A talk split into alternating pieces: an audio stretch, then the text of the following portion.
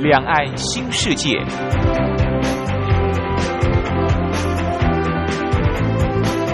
这是一个让您打开视野、胸怀两岸、放眼全球的云端世界。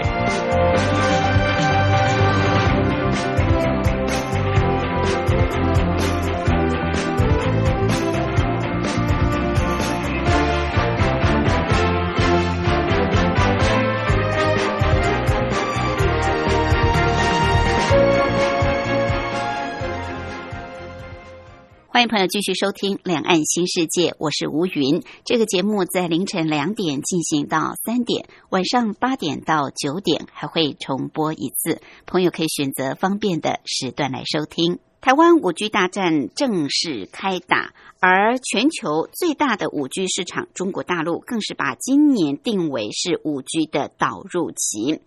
尽管受到新冠病毒的冲击，现在世界各国的经济还是持续低迷，而各国现在也陆续的在开封，但是呢，经济上潜在的杀伤力还是持续的，因为病毒的关系而发酵。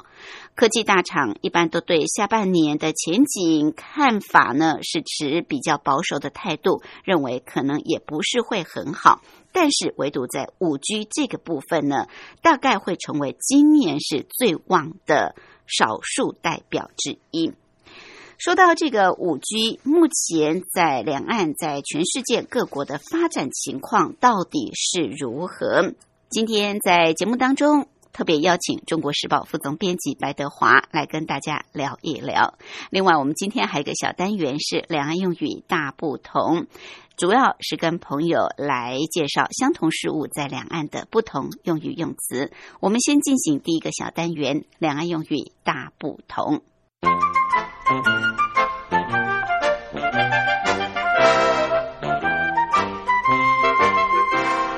两岸用语大不同。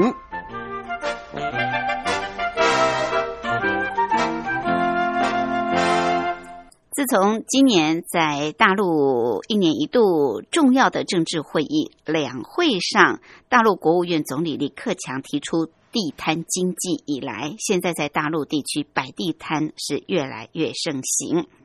摆地摊这是台湾的说法，但是大陆呢，这所谓的摆地摊是叫做练摊，练习的练，摊位的摊，练摊。就是台湾所说的摆地摊。那我们知道，摆地摊的货品当然是要最成为抢手的货品，这样子你的地摊经济才能发展得起来，你的地摊才有顾客来上门。抢手货啊，就是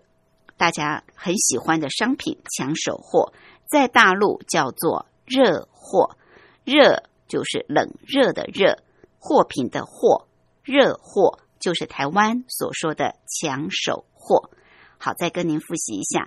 在台湾所说的摆地摊，在大陆叫做练摊。台湾说抢手货，大陆称为是热货。好，这是今天在两岸用语大不同跟朋友分享的。音乐过后，我们就进入今天的主题单元。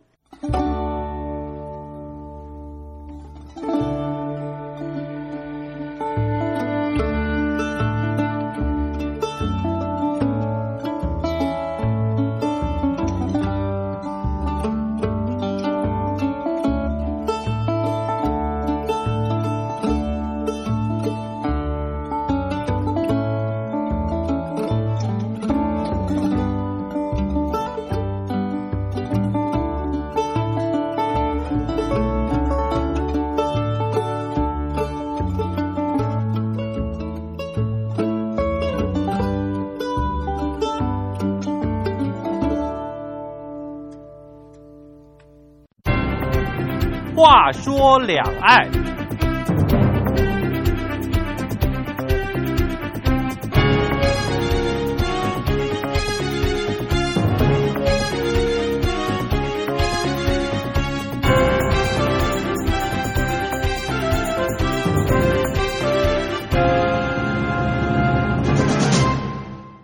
本寄望今年下半年新冠肺炎的疫情可以获得控制或者是缓解，但是现在看起来是一波未平一波又起。尽管各国都陆续的开封，但是带给经济潜在的杀伤力还是持续在发酵。科技大厂对于下半年前景的看法多半也是偏于保守，但是唯独在五 G 的基础建设、游戏机还有三 D 感测却是异军突起，有可能会成为今年哦最旺的产业。今年中国大陆为了要振衰起弊，所以也把今年定调是中国大陆的五 G 导入期啊， 去年是这个商用期，今年是导入期。最近台湾的三大电信商中华电信、远传，还有台湾大哥大呢，也开始推动五 G 的进程，标金甚至创下全球最高，而今年内准备要为客户来提供五 G 的服务。我们今天就特别邀请《中国时报》副总编辑白德华来跟我们聊一聊五 G。副总编好，主持人好，各位听众大家好。我们现在用四 G 哦，其实还。好像没有很长，我记得三 G 到四 G，四 G 使用到现在还不算很长的时间哦。对啊，马上就要跳到五 G 这个阶段啊、哦。嗯、过去我们的印象就是觉得，哎，四 G 它的速度啊、呃，或者它的稳定性可能比三 G 好。那未来五 G 是不是也这样的状况呢？嗯，它一定是越来越好啊，速度更快。对啊，不然他们就没有必要花那么多钱哈、啊嗯，去去去建制。对啊，改设备是。其实刚好。我们提到说，那个四 G 好像没有多久，嗯，它其实通常他们是以十年左右哈、啊、来换代，所以基于那个 generation 就一代一代的，嗯嗯，像一 G 的时候，其实你看一 G 哈、啊，大家会想说，哎，还有一 G 啊，其实一 G 是跟那个固话的差别。 哦我们以前就固定电话，对对对对，大家手拿着嘛，室内电话。但一 G 是在八零年代，嗯，一 G 那时候就是只是一个通话的概念。嗯但是你到了二 G，二 G 大概是一九九零年开始哈，二、嗯、 G 大概是包括最主要的差别跟通话差别就是开始文字 text 那个简讯，哦 okay、那简讯其实二 G 就可以，嗯嗯，但是三 G 来讲的话，大概两西元两千年二十一世纪开始哈，嗯、是三 G 的一个世世新世纪嘛，对，嗯、那那时候其实除了通话简讯，就是网络跟音乐串流。那网络这一块的话，其实真正也是在两千年之后慢慢开始风行嘛。嗯，对。那其实四 G 就是二零一零年之后了哈。那其实四 G 跟那个三 G 最大的差别是，它还可以影片串流嘛。嗯，因为其实包括通话啦、简讯啦，还有网络啦。好，那它所谓的那种影片是一零八零 P，就是位阶比较高了。嗯，啊，这个是四 G 的，但是实际上四 G 跟五 G 最大差别，他们用一个蛮有趣的一个形容词了。就是说，你像高速公路哈，嗯，比如说我们现在开在开车开在高速公路上，是是一条高速公路单向的双线道，嗯哼，单向你开下去从北到南，呃，双线道只有两线道哈，嗯、但是如果这是四 G，那假设是五 G 的话，嗯、就是同时双向一次两百线道，哇，双向又两百线道，对对，你可以想象那种差别。好，嗯，那其实这种东西，也就是说，你即使在两百线道上，大批，比如说好廉价的时候啊，廉价的时候，大批的车潮涌入，嗯、你的车速还是可以维持在一百二十公里，所以不会塞车就对嗯了。这个就是五 G 的一个说法哈。五、嗯、G 跟四 G 最大的一个差别就是说，因为讯号它的宽频很宽嘛，对对，讯号不会说哎，因为多了才会挤在里面，嗯，就像车潮多了。你不会挤在里面这样子嘛？是。那其实像那个一般像呃，刚刚主持人提到嘛，我们六七月的时候，呃，包括三大电信他们开始有一些标案、嗯嗯、标金哈，它那个标金你看一千三百八十亿，创造真的是全球最高的记录哈。是。那其实主要他们为了标的就是全世界在五 G 里面最风行的那一个频段，就是黄金频段啊，三点五 GHz。哈，嗯，这是一个比较专专业的名词。那这个部分是全世界所有的，包括美国三大电信、英国、韩国，每一个国家里面哈、哦，标金标的最高的。嗯，像全世界韩国跟意大利的标金也很高啊，但是他们最标的最高的都集中在三点五这一块。嗯，那你看我们说标了一千三百八十亿啊，那可是你看一千三百八十亿里面哈，嗯三点五级大概占了八成九成的标金，因为是有的比较小，有的比较呃偏僻的，比较像我们住在城市的信义区，嗯标的价金一定是最贵的嘛，嗯哼，因为大家都往那边挤，所以啊最好黄的金商业地区。段就对了，但你如果说住到什么三支万里嗯啊，那边比较价格就比较低。嗯，所以哼像亚太电信啊，他们也有标，不只是是三大，其实亚太他们也有，台湾之星也有，嗯但哼标到的可能都比较偏远的嗯地方嗯嗯哈。但是那也算五 G 的一个起步嘛，嗯因为它嗯大家都不想缺席嘛，难怪我看最近有一个分布图啊，就是这三大电信商，啊，那谁是分布在西部啊，或者是城市比较多的啊？就做一个比较，那必究争竟之呃地，对对对，究竟你要选择哪一个电信商啊？是就说对你居住的地方，你使用的状况，那你可能选择呃，也许远传会比较好。啊那你如果在大城市里面，也许你选择中华电信会比较好，就是你刚刚所形容的这个所谓黄金地段，所以这个标金有这么贵的原因，主要都是在黄金区对块里等面于。三点五 GHz 哈嗯，啊这个部分是最黄金频嗯段。嗯嗯，所以他们其实现在五 G 哈，台湾其实跟跟别的国家比有稍微慢一点嗯啊，因为是其他像那个韩国、美国、中国大陆嗯很多国家哈，对，他们去年都已经开始商用了，但慢不不见得是不好，因因为很多事情哈、先让别人先做。因为五 G 这个东西哈、你想想看，它大我们的第一个印象一定是说，当初我们四三 G 换四 G，我们的第一个想法是什么？说，哎，这个费费率率会不会很贵？嗯对那用起来怎么样？是有真的有差吗？我三 G 嗯哼用的很方便、很舒服啊，对为什么要换？是但是现在五 G 也是这样，所以我就觉得说，先让别人用。嗯那果不其然，你看，好像去年开始商用，嗯很多国家的武器不是那么顺利。不是顺利的对，，我觉得嗯是有差了。所以让别人试用看 对看，对然后截取经验跟教训，再去做改进啊。对，对当然，现在是已经推出了，不过目前刚开始，大家不要说是这些电信商，就是一般的消费者也是在观望的态度啊。是，究竟我要不要马上就转换到五 G 啊？嗯哼而且它的费率，就像你说的，一定是更贵。那它嗯的使用状况，尤其是这个稳定性，或者是呃收讯的状况，是不是真的那么好？因为目前我们用这个四 G，嗯，觉得已经很不错啦是，对不对？各方面使用起来也很顺畅哦。 对，然后收讯的状况也都还蛮稳定嗯的。那你一下要转换到这个五 G 的话，大家也是有那种观望的心态啊、没错，好，那现在以台湾现在已经就是说也开始推这个五 G 了嘛？我看很多广告里面啊、哦，几个对电信商都开始在打广告。呃，台湾开设五 G 跟全世界各国来比的话。那你刚刚特别提到，它不算速度最快，因为有些可能在去年都已经开始商用了。是但是目前看起来，呃，像美国、韩国、中国大陆大概跑得最快的对对啊、嗯是他们的这个发展的情况，就以这三大区块，就是美国、韩国跟呃中国大陆来看，似乎也各有各的优缺点嘛。没错是，其实现在讲起来哦，像嗯美国来讲，美国的话也是去年开始商用嘛。嗯，但是美国的一个情况就是说，他们三大电信公司啊，像那个我们一般台湾比较了解的就是就是那个 AT&T 嘛，嗯另外两家是 Verizon 哈、跟一个 T-Mobile。是，那这三家哈、电信公司其实去年都花了巨资几十亿美金，开始慢慢投入哈、嗯这个因为像那个五 G 来讲的话，其实跟四 G 最大的一个差别是它用的那个呃波长不一样。波长哎，因为嗯实际上美国是用毫米波，毫米波，嗯它毫米波的概念是它呃频率比较高嗯嗯，啊、不像那个四 G 比较低。哦那频率高的一个好处就是说，它可能就是变成说收收讯很比清楚，较好，嗯哼，但是收讯比较近，比较近，哎，没那么远，哦哦哦，覆盖率没那么远。哦，所以你想想看，如果五 G 毫米波的覆盖率没那么远，嗯，它是不是基地台就要设很多？对对对，没好啊，错那你想想看，四 G 的基地台，嗯台湾那个四 G 基地台，我们常常看到啊，还有马路边这个房子上面一大堆对，嗯对，可是它的距离就是说，因为它的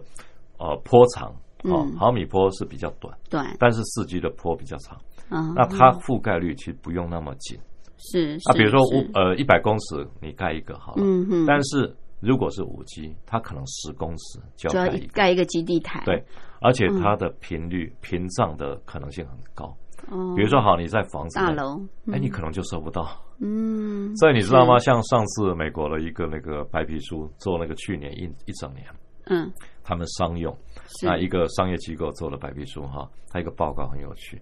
他说这个美国哈那个这三大电器公司啦，平均下来哈嗯，他们好在很多城市哈，五十几个城市设了这个五 G 的一个讯基地台，嗯但是基地台设了以后，他说啊，这个呃 AT&T、Verizon 这些公司收讯都非常准确，五 G 啊、速度很快， 是，但是前提是你要收到讯号。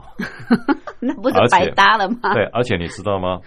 它所有的平均下来哈、嗯收到讯号的比率啊，嗯，没不超过零点五帕，那不是很差吗？啊对不对？所以这个就问题所在啊。对你收不到，那你就算精准也没有用啊，收讯很重要。那美国是这样啦，那韩国来讲哈、韩国像几个大的，像三星、SK 啊、嗯 TK 这几个，因为韩国是怎么样？它跟美国不太一样，美国是完全的自由市场哈、嗯哼，那你电信公司你要有资金，要有成本，要有办法去买地，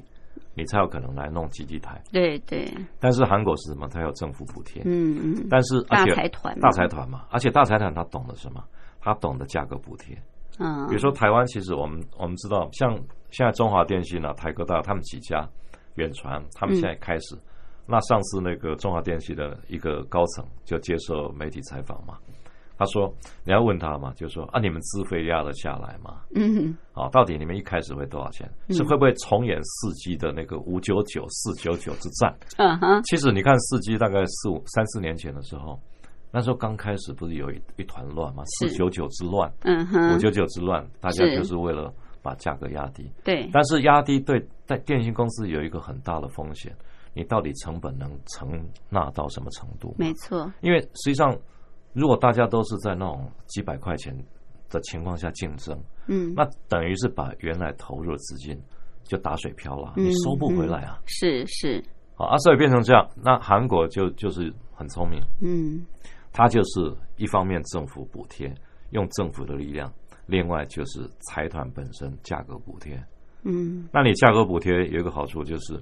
它整个呃这个资费能够压低。对，那压低的话，另外有政府补贴的好处是，基地台建设的时候它能够比较普遍化。嗯哼，所以你看，一个首尔可能不到一年就已经建了上百个基地台，嗯但是你说上百个基地台多不多？不多啊。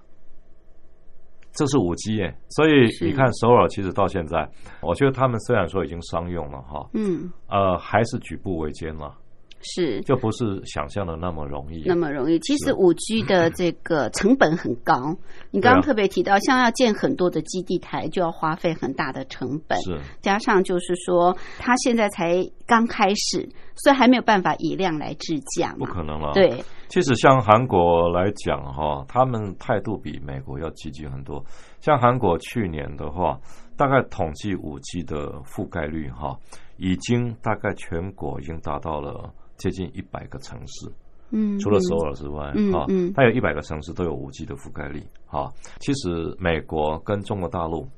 在推五 G 的时候，他们比较不敢推所谓吃到饱的专案，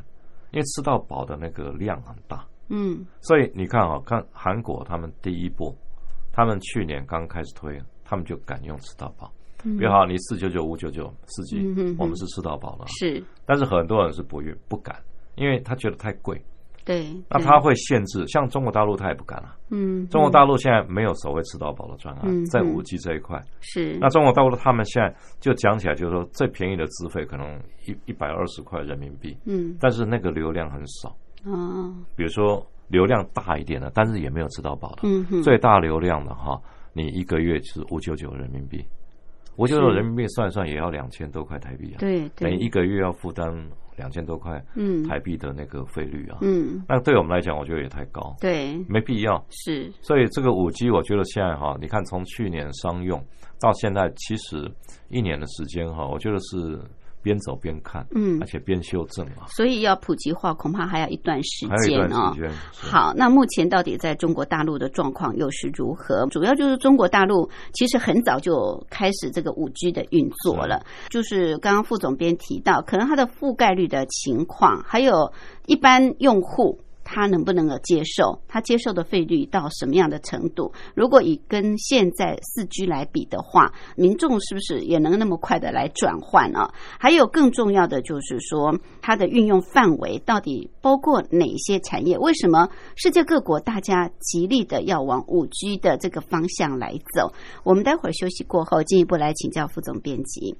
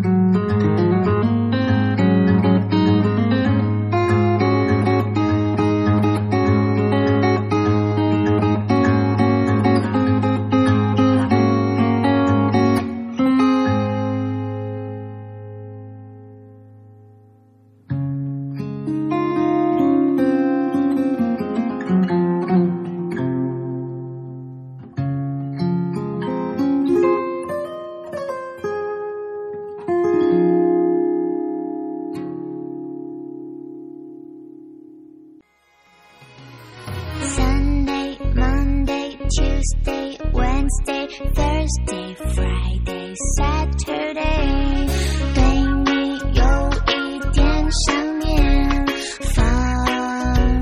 心里面。Sunday, Monday, Tuesday。听众朋友，你们好，我是雨恒。深呼吸，你会发现 everything's fine。收听光华之声的节目，你也可以找到 happy day 的理由。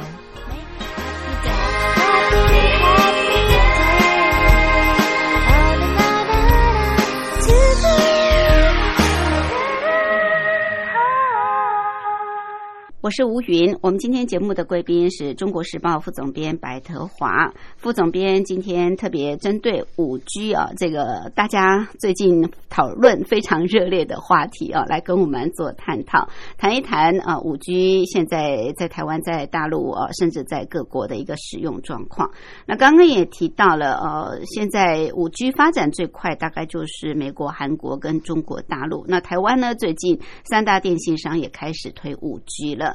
呃，刚刚副总编也分析过，韩国跟美国在五 G 的不管是呃下载的速度啦，或者是覆盖面各方面的优缺点。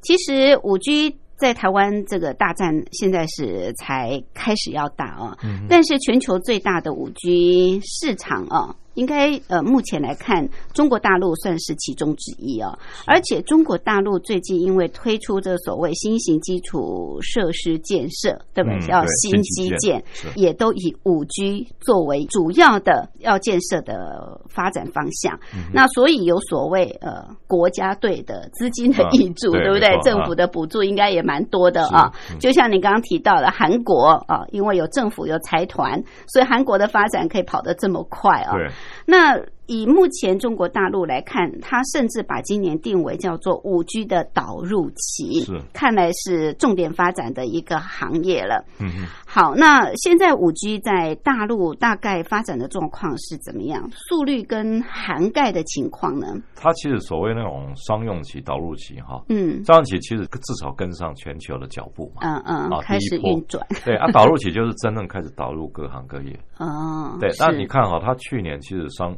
它五 G 的商用运使转开始，对它商用运转开始，它是去年十一月吧，嗯它已经颁给那个中国移动、嗯，中国嗯电信、中国联通，还有中国广电公司四张对四家公司四张牌照，是是等于商用的执照了。嗯，那你发执照下去，你等于就是说这四四大电信公司哈，它本身就可以在各行业各领域啊，嗯开始五 G 的一个部件嘛。嗯哼那其实你看去年十一月给了以后，今年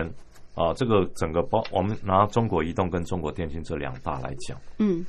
中国移动跟中国电信这两家公司，今从它的财报看，今年之内各要建那个基地台，五 G 的基地台，一个是三十多万座，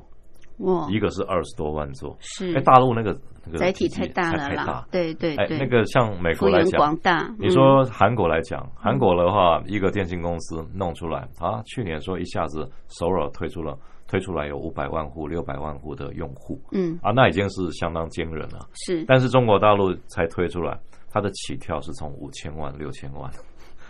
所以中国大陆 是对啊，光是一个一年不到哈、它现在用五 G 的用户已经六千万了。嗯中国电信跟那个中国移动懂这两大哈，是那又是财又是最大的国家的国营企业嘛，嗯所以我觉得中国大陆等于是它最高的主管机关是工信部，那下面这几大的电信公司哈，那去部件，就是中国大陆哈，他们那个举国国家体制啊，举国体制的概念哈嗯哼，它力量是很大。对，所以你看啊，中央今天说要推，刚刚主持人也提到了新基建，嗯新基建啊，一带一路，这个都是从内到外。嗯它整个未来产业经经济建设布局的一个方向嘛，是好啊、那你对内来讲，你美国不让我谈中国二零二二五制造嗯啊，这个中国二零二五制造这个本来是大陆很重要的一个政策方向，对到二零二五年要达到工业四点零，跟德国匹配。嗯好，现在你不让我们谈，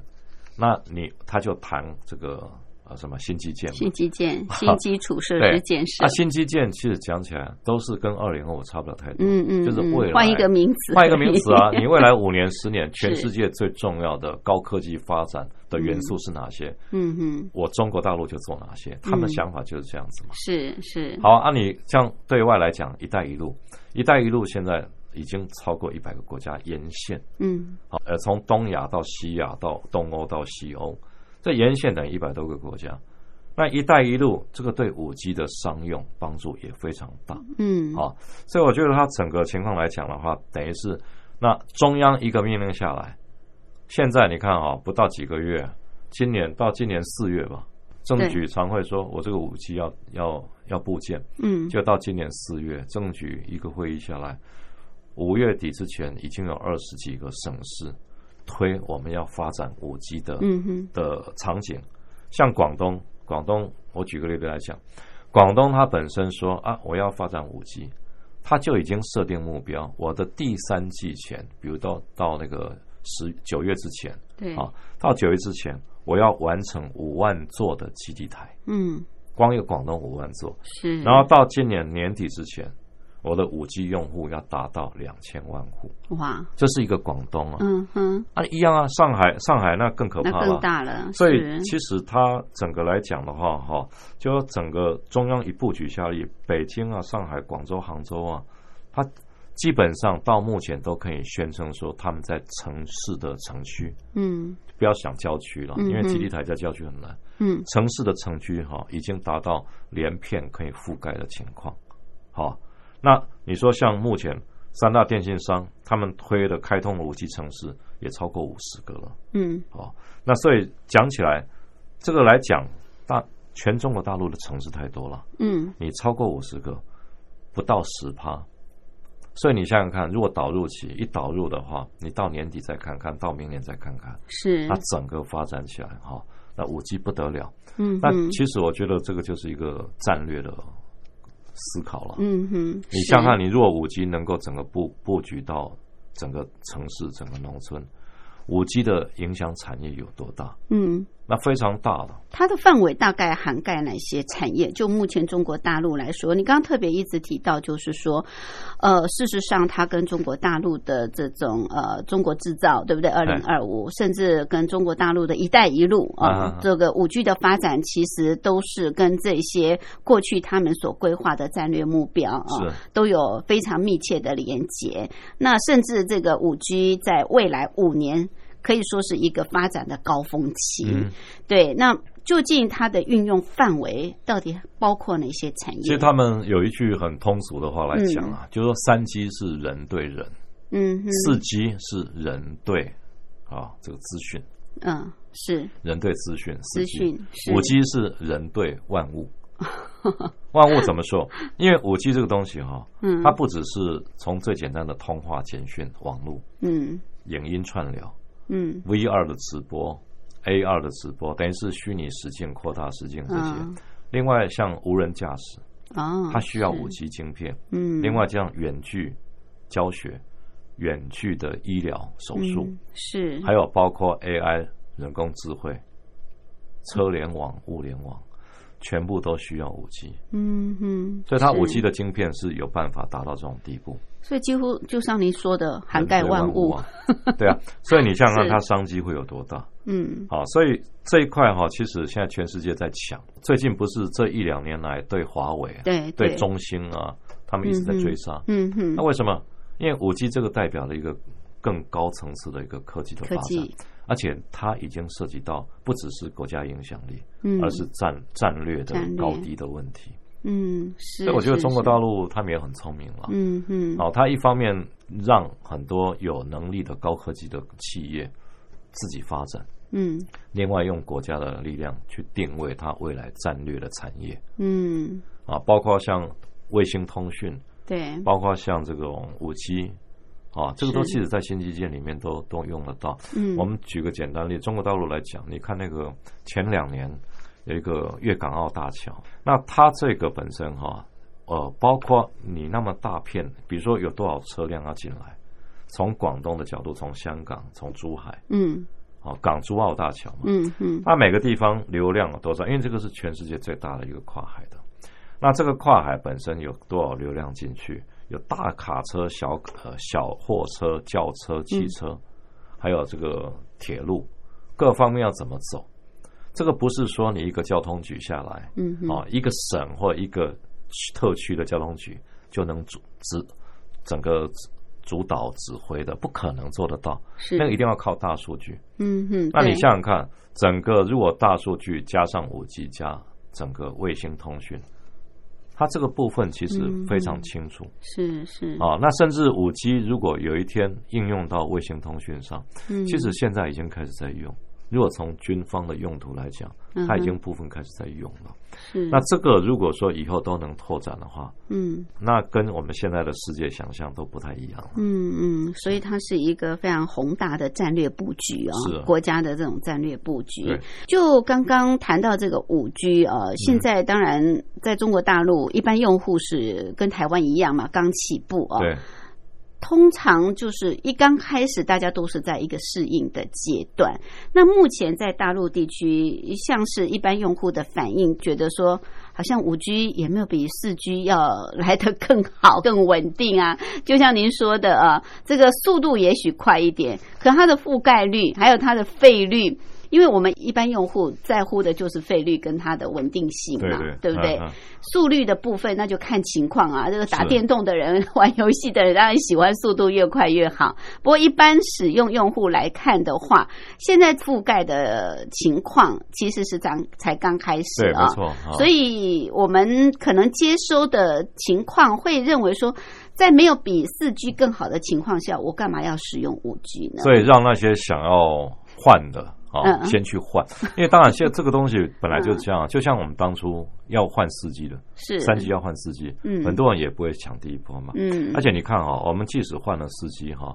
你的手机上面的讯号常常又会转三到 G 转回到三 G，对对因为那时候就是你哎没有收到四 G 的讯号，啊嗯，是那现在五 G 的情况也是会这是样，这样，所以我觉得五 G 的情况现在就是说，因为他们一开始啊、你看他们会去构思第一波购买的人潮，嗯比如说好，你追求速度的，他对速度比较有感。比如说对好对，我们要对看影音，哎，看一部这个什么呃，下载一部影呃电影好了。嗯那你知道，像四 G 来讲的话啊，你说以正常四 G 的速度，嗯你下载一部电影大概五六分钟嘛。嗯但是你如果用五 G，在五 G 的情境下范围下，你下载一部电影只要三秒钟，哦，三秒就下载，好快很快。是，所以它的，但是这必须要在五 G 建构很 OK 的环境下。嗯，你如果收不到讯号，或者它的整个那个串流的情况很糟糕，那你也没办法嘛。嗯对，所以我觉得是可能追求速度的啊。嗯，那另外就是它补贴要够了。嗯，那像中国大陆、韩国他们补贴都很高。像中国大陆来讲的话，它现在最低的资费一百二十八块人民币，一百二十八算一算五六百台币。嗯要它在台湾，其实我们也可以接受可以了。接受，对对，是，但是问题是，你现在出的手机适合五 G 的机种多不多？对没有对多少啊。嗯，现在没台湾错也没几部啊。是因为其实现在以中国大陆，你看它去年到现在，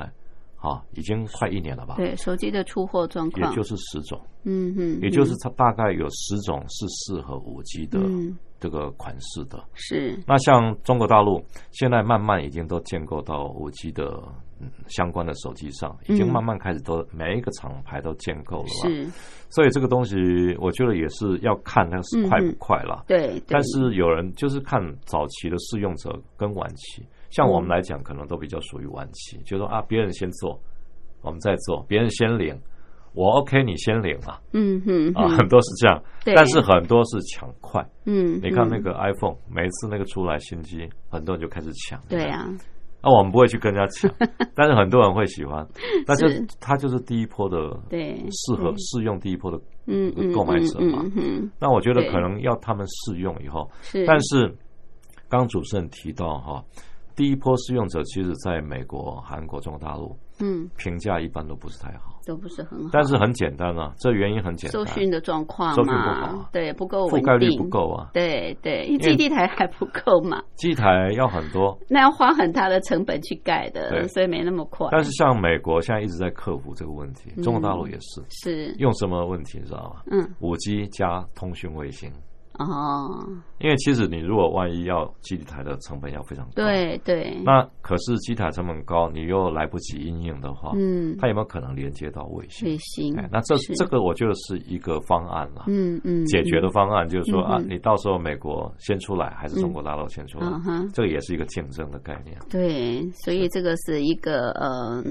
彼此之间在科技方面的一个竞争啊、没这错就是嗯科技战。是，不过我们也看得出来，就是说受到这波新冠疫情的影响啊、嗯那像很多学校都是用线上上课嘛，是啊远距教学，对不对？ 没错，当然也会呃促成像五 G 互联网这些产业的快速发展，在这个部分啊相关的这种呃产业里面，科技产业里面，尤其是在五 G 的这个商机里面，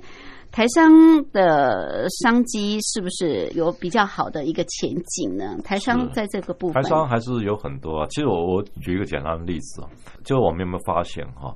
呃，像台湾大哥大，嗯，它是一个传统的一个电信公司嘛，哈。对，那台湾大哥大最近开始投资电影，嗯，哦啊。但有就几部是电影来开嗯始投哼资，大家会觉得很嗯哼奇怪跨，业，对，大家会觉得跨业，但是对这个投资的概念哈，这个想法是为什么而来？你想想看嘛，现在影音串流是一个热门的嗯行业，在美国非常热。Net 呃 Netflix 哈，包括几家大的那个都要做串流，是因为大家开始发现这个五 G 是未来一个很明星的产业。对，好，那要把要抢走守在电视机旁的人到五 G 来，它影音串流一定功能一定要很强大。嗯好，那所有电影其实都可以做成影音串流。嗯好，那你今天投资电影，好，这个就是一个五 G 的概念。嗯为，什么？因为我们知道说台湾大哥大，那老板是这个谁蔡明忠嘛，嗯那蔡家他们本身就是又有某某台，嗯，蔡家其实也是在台北市最近要弄一条开始要类似影音串流的产业嗯啊，这都相关。是那你看也有投资什么水电相关的行业，水电，对，你看哦，大哥大哦，嗯台湾大哥大，他们也开始要准备要股东，因为这是前不久那个股东大会，嗯哼，他们是对外宣布的嘛。嗯那是你说公修改公司章程，哦，它新增的营业项目里面还包括自来水管的盛装、仪器表板的安装。嗯，为什么大家觉得很奇怪？对，这个好像很不相干，对，但是你知道，嗯很多水电行业以后都跟武器挂钩。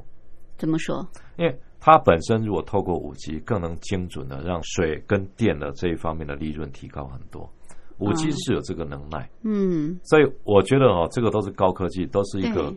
一个整个算是一个综合之下、嗯嗯，嗯高科技整个发展的一个状况。嗯但是我觉得产业台湾的台商很厉害，嗯就是商家很厉害的一点就是看得他们很会远，他们会先想到先别布人，局了，没错。这个叫做超前部署， 哎，那我们再看，你说像疫情过后。嗯大陆五 G 的市场也很大。嗯那你说台商他有没有利润？像那个资策会啊，嗯我们国家那个资策会，他们就提到啊，他说像在二零到二零二五年之前哈、整个五 G 的连接啊，在全世界大陆占的比例会超过三成。嗯，好、哦，是那，所以这个部分就它的本身的一个就是量市场一定是全世界最大的嘛。是那你说台商在里面的功的作用，上中下游的作用实在太多。嗯像联发科他们之前也有预测，他说到今年，呃，等于是到今年年底之前啊，全世界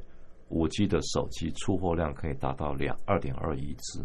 哦，两亿两千万嗯只。哼，但是光大陆的出货就占了一半，一一亿两千万只。是是，那你想想看，像大陆手机，你说再装上五 G，那跟过去红海的 iPhone 那不一样。嗯那个嗯整个那个又又多加了一倍。对你只要手机的一个产量大，嗯五 G 的光是针对五 G 的部分，嗯那台商光是这一块上中下游那吃不完。是是，OK，好，所以这个商机还蛮大的啊，要怎么样去因应跟掌握？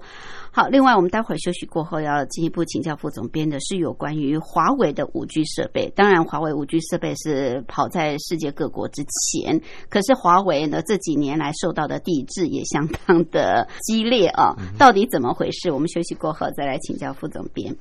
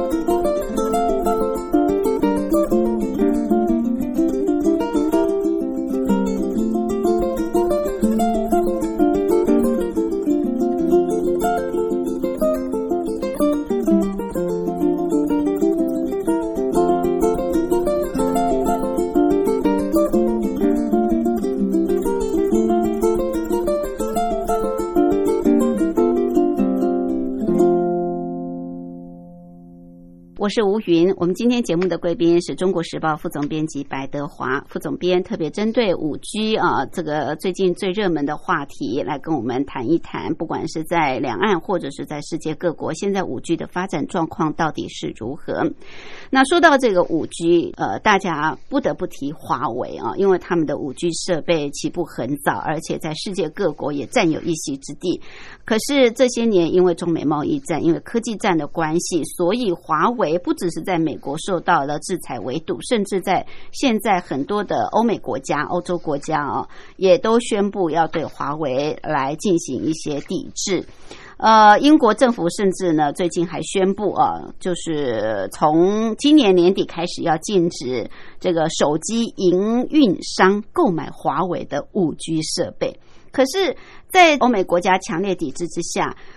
根据最新的统计报告，二零二零年第一季全球五 G 通讯设备市场，中国通讯设备制造华为啊这个龙头，还是以百分之三十五点七的市占率夺得第一。另外，在五 G 的专利数量上，华为也是排在第一位。所以，华为尽管受到这么大的一个抵制，在呃各国的围堵之下，它的第二季的这个营收也没有受到影响，还是大幅的成长。副总编，你来怎么来看？究竟为什么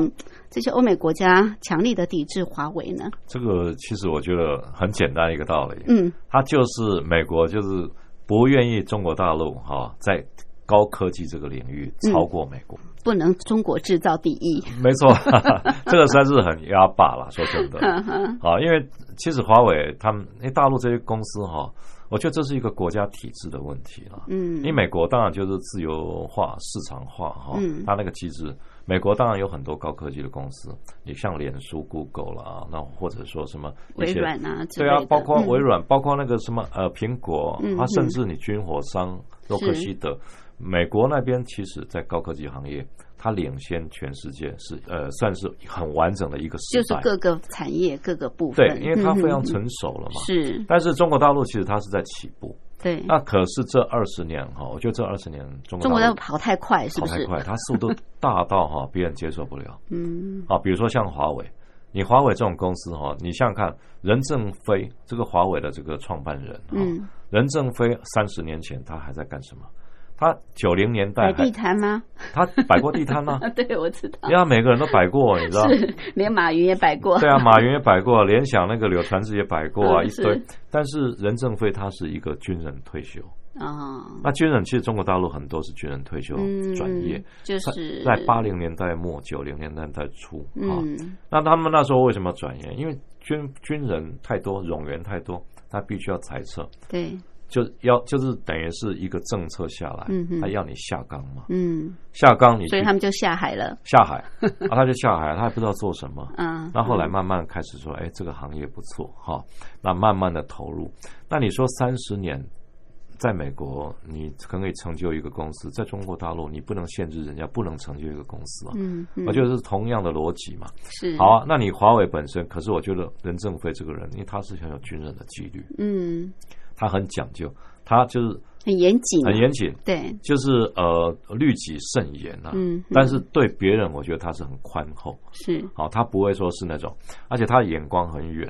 那任正非把这个华为本身慢慢的成立起来以后，他其实五 G 啊，至少研究了快十年。嗯嗯，人家在已经开才升级换代四 G 的时候，他他早就开已始经他已在经想五到 G 了，坦白是说，我觉得华为现在内部绝对开始在研究六 G 了。那当然，好一定都是超前部啊一署定超前，部署甚至搞不好七 G 都在考虑规划了。嗯而且像你看哈、像美国这个对华华为整个一个禁制令哈、嗯从去年初开始嘛，嗯，那去年初开始的话，当然这个中间，美国哈、川普我觉得那个做法也是很奇怪，一波波好，我现在禁止你，嗯那我又一个延长令，嗯嗯，啊，嗯像第二波到今年又一个延长令，对对这个第二波的延长令是到九月左右才到期嘛，嗯九、月之后说不定又一个延长令，是是，所以可能华为也认为说啊，美美国其实是为了选举考量，嗯嗯，川普都是为了选举考量，是好，那可是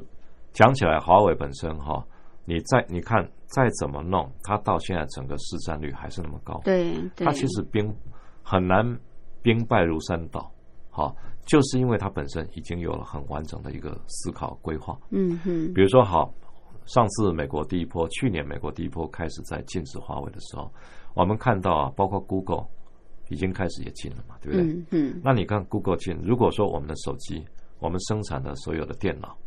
没有 Google 系统，没有安卓系统，那你怎么怎么办？嗯，华为它本身早就思考，他有自己的系统有自了己，的鸿蒙系统。对，那所以这个东西就是这样。那你是说啊，美国市场不行，欧洲市场，我好歹也有中国大陆的市场，对，也够我是大最了，大的一啊个市场。十四好亿人口，而且坦白讲，现在全世界的案例哈，嗯你说好，呃，英国，其实英国是蛮有趣的一个案例。嗯英国跟德国的态度哈，一开始都说好，你美国人说要怎样，美国老大说怎么样，嗯我们会考虑嗯哼哼，好，但是我们认为巴拉巴拉巴拉怎么样嗯嗯，他就一直不表态。是，那英国觉得是那个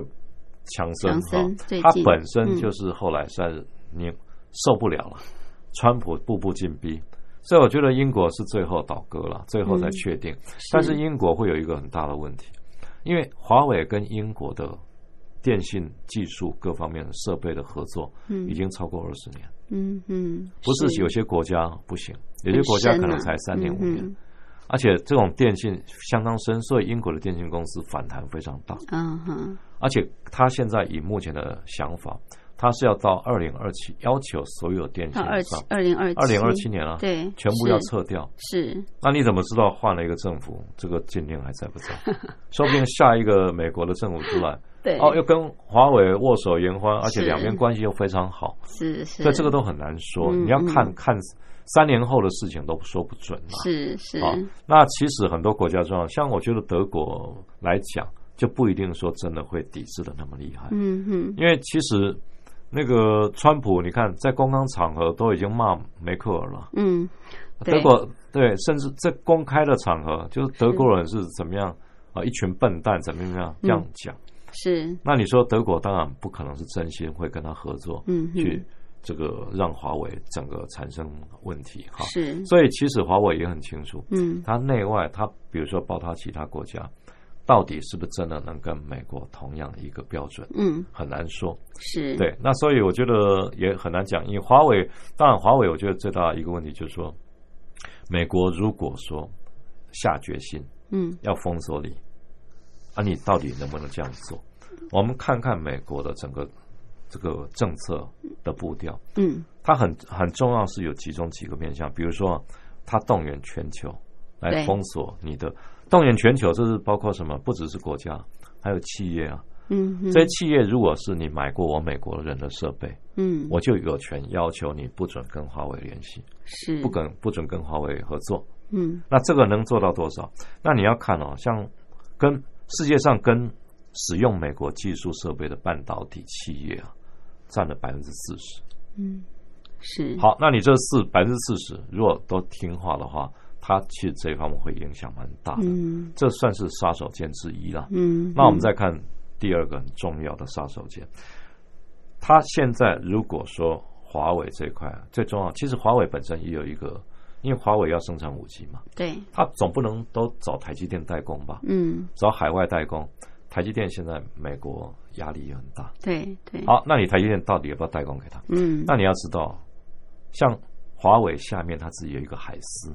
海思半导体，嗯它也生也生产晶片，哦可是它的晶片不够，嗯因为海思能生产的哈，它大大概就是比如说十六纳米、十二纳米、七纳米、五纳米啊这些，但三纳米那个台积电更高的那个海思不可能。嗯好，那海思如果不行，那你说找你国内的其他的半导体，大陆的国内半导体有谁？中芯国际也是最近上在香港、深圳的创创科板上市。嗯中芯国际也是台湾张汝京嘛，台湾以前分出去的嘛。那中芯国际现在在大陆算是最最强的，是可是中芯它也只能生产十六跟十二纳米。好，嗯那如果说美国要求所有相关的半导体企业都不准帮你华为的忙，那华为这一点就会很惨。 OK，对是，啊嗯那所以我觉得这个部分要看了、那当然有人会说，你如果是以五 G 镜片来讲，因为五 G 的镜片也分很多种，嗯嗯，有的是刻字化啦，有的是就是自行做的小的，比如说像那个联发科，他们自己做的是很小的。嗯嗯那你可以找联发科，因为联联发科的那种自主的那种晶片，它那个不用不会受到美国的干扰，是，对，所以华为只能说想办法去突围啦，嗯哎，是这样子，是，好，所以看起来华为呢还是要很努力的啊，才能够在这个通讯设备的制造这个部分哦、站稳在国际啊。是那当然，这跟美国的这个政府的政策有很大的关系。嗯不过，也要看今年底美国大选之后，那是不是美国的这个政策会做一些调整跟改变啊？是，反正这个牵动的还蛮多个层面的。说不定但是十一月就改 变了，但是我们大致啊，透过今天《中国时报》副总编辑白德华的分析，我们对五 G 的这个现况的发展，还有未来的趋势啊，有一些概念跟了解。谢谢。好，谢谢。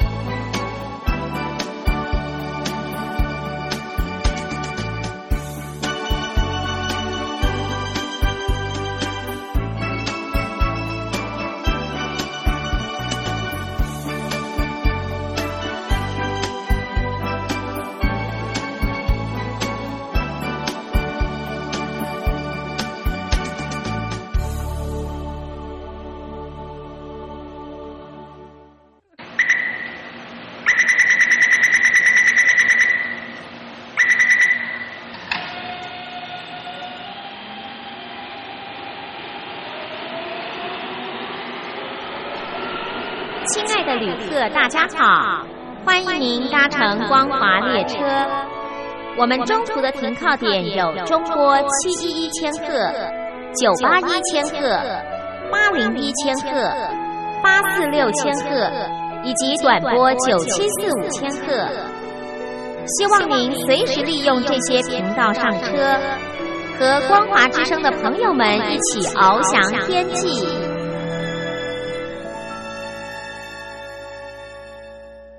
我是吴云。朋友现在收听的节目是《两岸新世界》，凌晨两点进行到三点，晚上八点到九点还会重播一次。您可以选择方便的时段来收听。很快的，今天《两岸新世界》节目进行到这儿也接近尾声，感谢朋友的收听，祝福您平安、喜悦、健康。我们明天同一时间、同一频道空中再会，拜拜。